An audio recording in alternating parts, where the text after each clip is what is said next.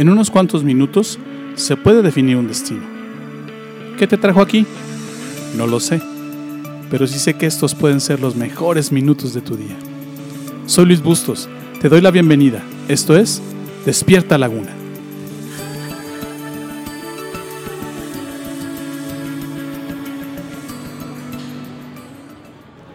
¿Has visto en estos días de encierro que muchos hemos perdido el glamour?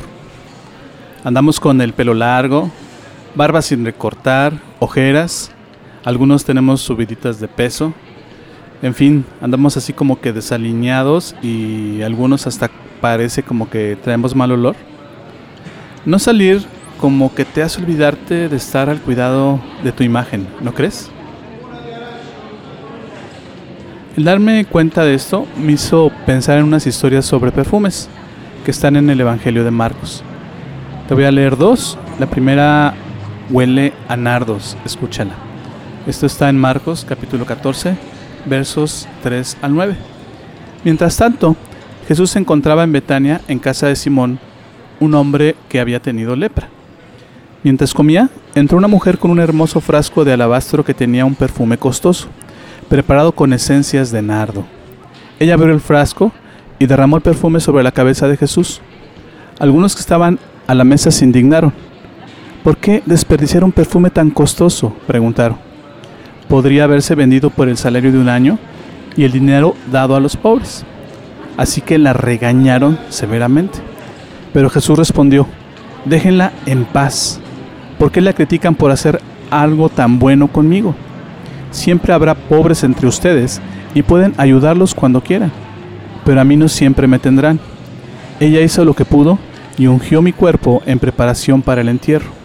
Les digo la verdad, en cualquier lugar del mundo donde se predique la buena noticia, se recordará y se hablará de lo que hizo esta mujer. La segunda historia está también aquí en el capítulo 14 de Marcos. Y para mí, esta segunda historia huele a rayos. Déjame te la leo. Está en el verso 10 y 11. Dice así. Entonces Judas Iscariote, uno de los doce discípulos, fue a ver a los principales sacerdotes para llegar a un acuerdo de cómo entregarles a Jesús a traición.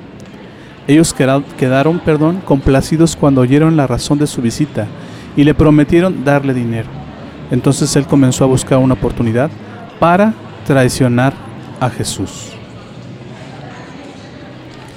Si pones atención, estas dos historias te pueden mostrar que tus actitudes y tu forma de actuar tienen su propio aroma. Cada cosa que haces, cada cosa que tú realizas, lo pudieras clasificar en aromas buenos o en aromas malos, aromas agradables o aromas apestosos. Cada vez que te mueves y haces algo positivo o negativo, se desprenden aromas agradables o apestosos, como te dije hace rato. En esta ocasión, te invito a descubrir los aromas que producen tu vida. Pero en especial, te invito a descubrir cómo, cómo puedes hacerle para que esos aromas sean los más agradables. Mira, lo primero que tienes que hacer es aprender a encontrar la esencia básica, esa esencia que le puede dar el mejor aroma a tu vida. Y vamos a hacer una pequeña comparación con estas dos historias, la historia de María y la historia de Judas. Si, si pones atención en lo que leímos hace rato acerca de María, ella tenía algunas cosas o hizo algunas cosas especiales. Primero, ella no escatima el precio, es decir, da lo mejor. En Juan capítulo 2 está esta misma historia y dice que esta, esta fragancia tenía un, un valor muy costoso. En el verso 5 de este capítulo 12 de Juan, Dice, ese perfume valía el salario de un año. Y es una crítica de Judas, porque él dice también, hubiera sido mejor venderlo para dar el dinero a los pobres. ¿Qué está haciendo María? Está regalando algo realmente costoso. ¿Cuánto ganas tú al año? ¿Más o menos tienes una idea? Bueno, pues date, date cuenta que el precio de tu trabajo era lo que le costó a María ese perfume, ese perfume que le regaló a Jesús. Y ella no escatimó el precio, ella dio lo mejor. ¿Qué otra cosa hizo María? Dice que en, esta parte de la escritura que estaban en un lugar y había mucha gente y ella se metió. No le dio vergüenza meterse a ese, a ese lugar y quebrar el, frasco y derramar el perfume en Jesús. Debes de, saber que en aquella época era, era mal visto que una mujer hiciera eso. Si ahora se hace raro esta, esta situación, imagínate en aquel tiempo, era mal visto que una mujer hiciera eso y más que lo hiciera en público. ¿Qué otra cosa hizo María? Aprovecha el momento.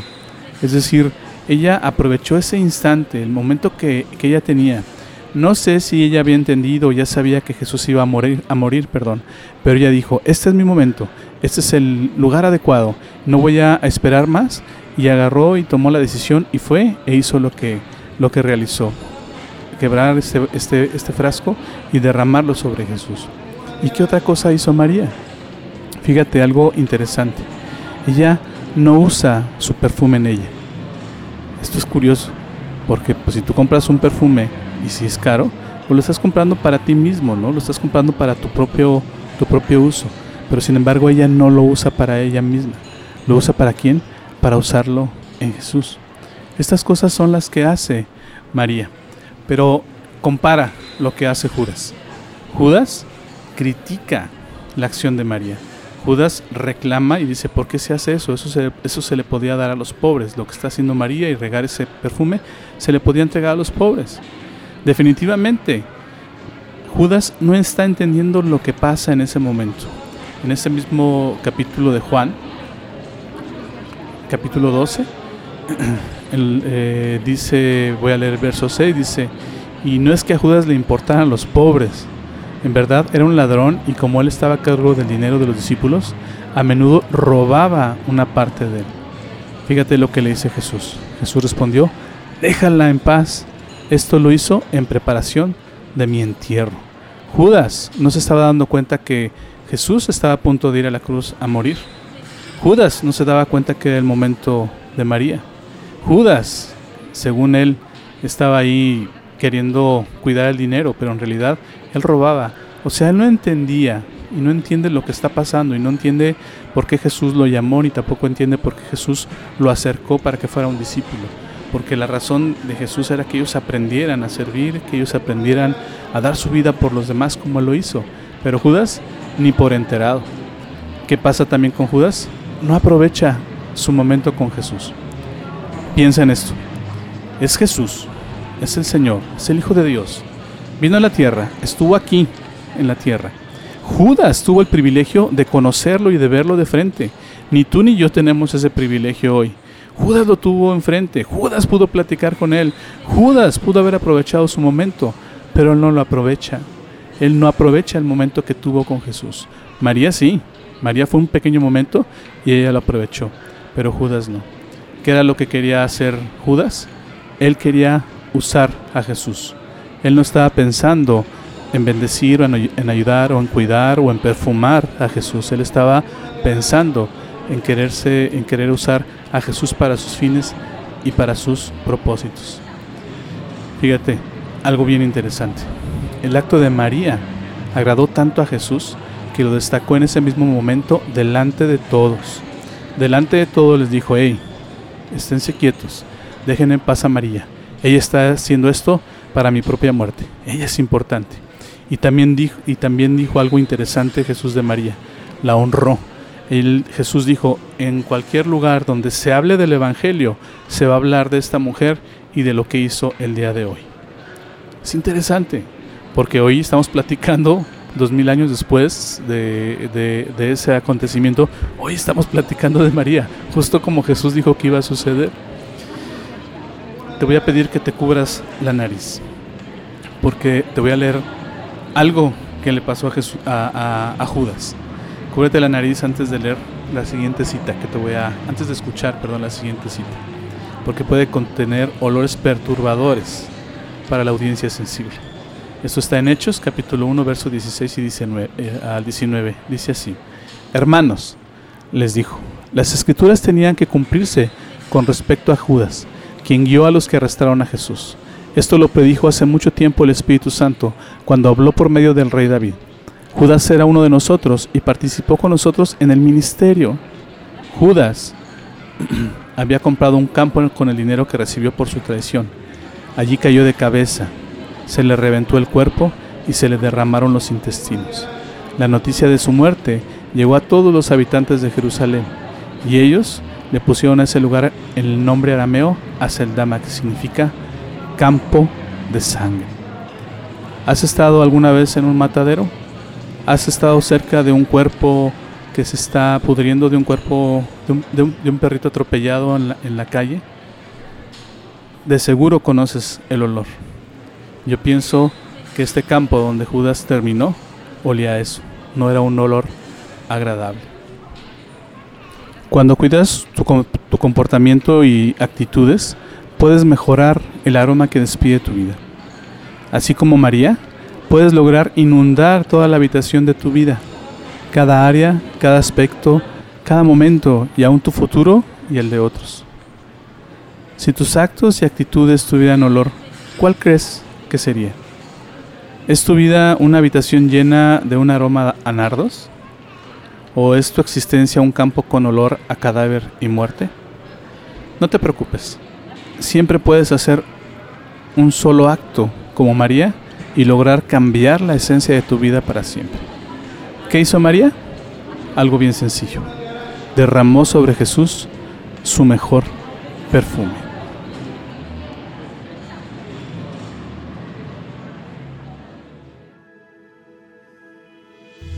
Gracias por tomarte el tiempo de escuchar esta emisión. Yo no creo que estés aquí por casualidad. Creo firmemente que Dios está usando mis palabras para hablarte hoy.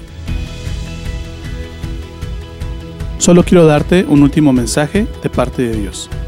Y es este que está en los Evangelios de Lucas y de Juan. El de Lucas dice así, Así que yo les digo, pidan y Dios les dará, busquen y encontrarán. Llamen a la puerta y se les abrirá, porque el que pide recibe y el que busca encuentra, y al que llama a la puerta se le abre. Y el de Juan dice así, Dios amó tanto a la gente de este mundo, que me entregó a mí, que soy su único hijo, para que todo el que crea en mí no muera, sino que tenga vida eterna. Hoy has encontrado a Dios y por eso vibra tu alma. ¿Estás empezando a creer en Dios y en Jesús? ¿Te gustaría saber más sobre esto? ¿Te gustaría platicar sobre cómo encontrar más de Dios? Entonces, te invito a que me mandes un correo a la siguiente dirección de correo electrónico: iglesia.delalaguna@gmail.com. Escríbeme. Me encantaría conocer tu historia.